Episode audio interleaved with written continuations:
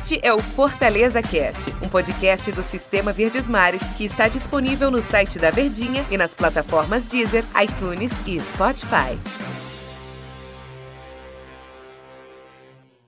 Olá, amigos, no ar com mais um Fortaleza Cast. Eu sou Matheus Aragão, na missão de substituir Ivan Bezerra, né, por enquanto aqui. E hoje, para falar do Fortaleza, tá aqui meu convidado Daniel Rocha. Tudo bom, Daniel?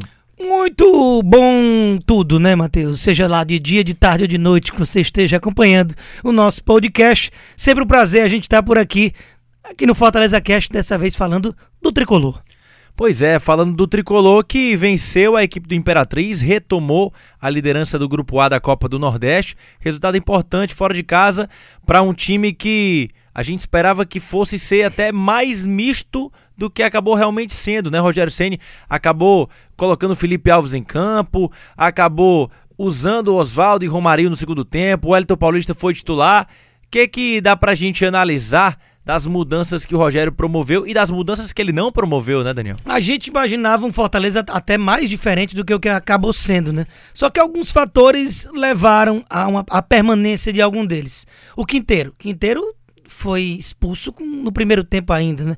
Não teve um desgaste físico assim, tá suspenso para o jogo da volta. Então a gente já imaginava que o Quinteiro estivesse em campo. A presença do Michel dá para dizer que daqui a pouco o Michel pode se transformar num titular, visto que o Rogério tem muito apreço pelo atraso de campo desse jogador para que ele possa dar início à ligação de jogada no time do Fortaleza, já que tem um passe mais qualificado tanto do que Paulão, ou Jackson, Roger Carvalho, qualquer zagueiro do elenco tricolor.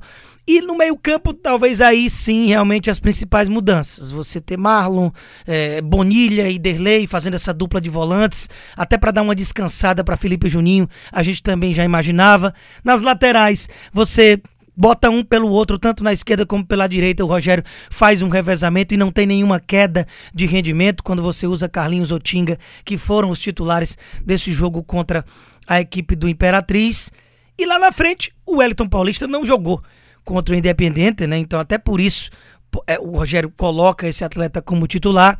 O David vai se solidificando cada vez mais como um titular, esteve presente, foi muito bem no segundo tempo, a gente pode dizer assim, porque o primeiro tempo do Fortaleza foi de uma ineficiência de criatividade.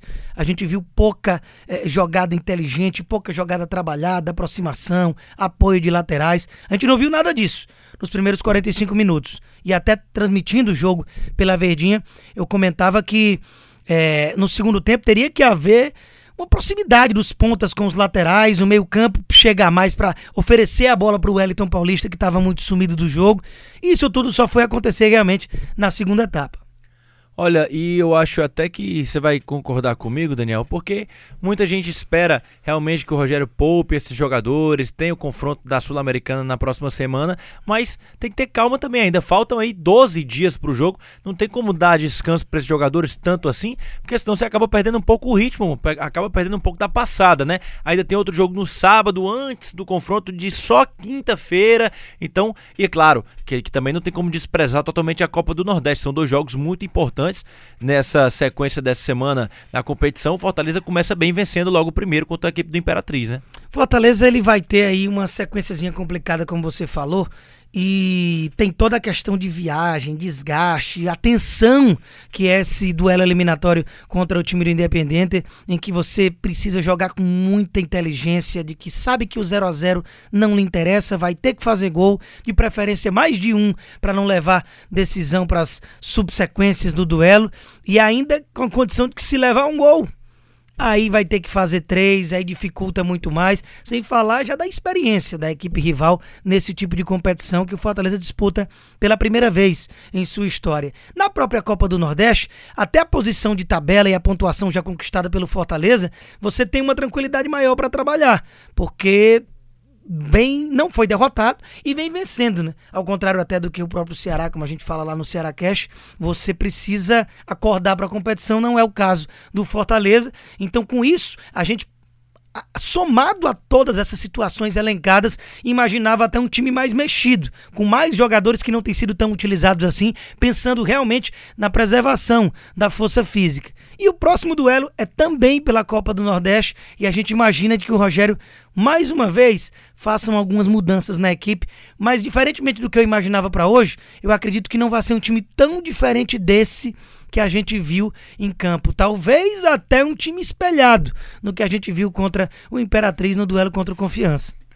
Olha, Daniel, e para mim talvez a principal surpresa desse time que enfrentou a equipe do Imperatriz foi a não utilização em nenhum momento do Ederson, né? Eu fico me questionando, porque ele teve fora dos últimos compromissos, estava com desconforto na coxa, tudo bem, mas ele é um cara que o Rogério Ceni já falou muitas vezes que gosta muito do jogador, que quer contar com ele no elenco. Fortaleza renovou o contrato dele depois de ele praticamente não ter sido utilizado no ano passado após sofrer uma grave lesão. E aí surgiu como opção o Ederson na partida de ontem depois de se recuperar da lesão. Só que ele não entrou em nenhum momento, mesmo é, vencendo o jogo, o Rogério Ceni preferiu botar Oswaldo, preferiu botar Romarinho, preferiu botar o Edson Carius e acabou preterindo o Ederson. Aí eu fico me perguntando, será que o Ederson ainda não, realmente não estava recuperado ou será que ele está perdendo espaço nesse time do Fortaleza? As duas coisas, pelo fato do tempo que ele passou fora do time, até mais do que deveria, porque no ano passado ele já, já era contado pelo próprio Rogério ter esse jogador à sua disposição na reta final do Campeonato Brasileiro, mas por um desleixo até agora sem a menor explicação, nem pé nem cabeça, o jogador não foi inscrito, até a gente viu o jogador muito mal com relação a isso. E aí passa muito tempo de você sem jogar, você perde o ritmo de jogo, você perde o time e perde espaço.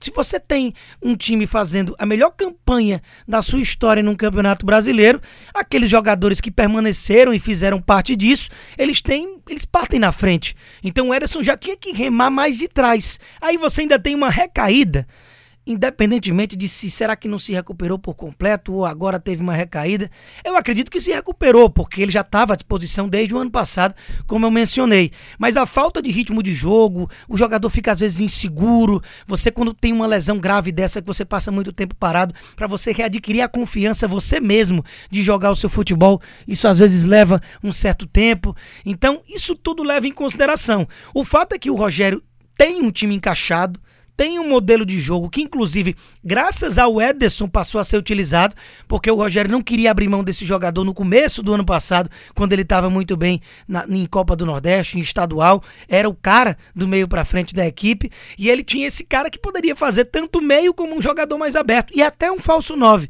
Então, para manter o Ederson no campo, ele utilizou quatro atacantes, sendo que o Ederson poderia fazer funções que não fossem só realmente de um finalizador. Mas aí o cara perdeu espaço por tudo isso já elencado e é difícil que ele recupere a confiança que ele tinha no ano passado antes da lesão. Mas por hora é, é natural que a gente veja a entrada dele apenas gradativamente. Pois é, a equipe do Fortaleza que agora se prepara para o próximo compromisso no sábado contra o Confiança e é, é até engraçado assim porque a gente tenta não falar, mas tudo que se passa na cabeça do torcedor do Fortaleza, tudo que gira em torno do Fortaleza respira um pouco da Copa Sul-Americana, mas é claro que tem que focar ainda nesse confronto de sábado contra o Confiança, que se vencer praticamente garante aí a sua classificação para a próxima fase da Copa do Nordeste ou você acha que não? Será que chegando aos 11 pontos o Fortaleza já está garantido na fase do mata-mata? Olha, Matematicamente, talvez ainda não, mas fica muito próximo. Já é um objetivo ali, digamos, encaminhado. Porque você tem um tiro muito curto, né? Apenas oito jogos nesse primeiro momento da temporada da Copa do Nordeste, falando assim. Apenas turno único. Inclusive, você começando bem, como Fortaleza começou, dá tranquilidade, porque você não acumula aquela pressão de quanto mais vai afunilando e mais você precisa ganhar, a perna pesa, o psicológico afeta. Então, nesse aspecto, o Fortaleza não vai sofrer. E, e, e, pela vitória fora de casa contra o Imperatriz, isso deixa o time ainda mais leve para o confronto contra o Confiança, que, mesmo líder do outro grupo, até um chamado time B do Fortaleza, ainda é tecnicamente superior à equipe sergipana. Então isso tudo entra no, no, no bolo, digamos assim, no cômbito quando você vai fazer uma análise. O fato é que ainda se espera um futebol mais vistoso, comparado com o que se viu no ano passado, mas o David já chegou, por exemplo, para a vaga do Edinho, que foi o principal jogador que deixou o Fortaleza do ano passado. O molde ele tá ali mantido, o treinador é o mesmo, a filosofia de jogo é a mesma. Então o Fortaleza tem essa facilidade com relação a grande parte dos adversários que se reformularam para poder já entrar nos trilhos antes que, que os outros, antes que os demais na temporada. Então tá aí, beleza, Daniel? Muito obrigado pela sua participação aqui no nosso Fortaleza Cast. A gente todo dia com esse debate bacana aqui a respeito da equipe do Fortaleza, as nossas análises, para você também ficar por dentro de tudo que se passa com o tricolor do PC. Obrigado, meu querido amigo. Tamo sempre junto. Valeu, então. Mais um episódio do Fortaleza Cast. A gente volta amanhã. Valeu? Abraço. Este é o Fortaleza Cast, um podcast do Sistema Verdes Mares que está disponível no site da Verdinha e nas plataformas Deezer, iTunes e Spotify.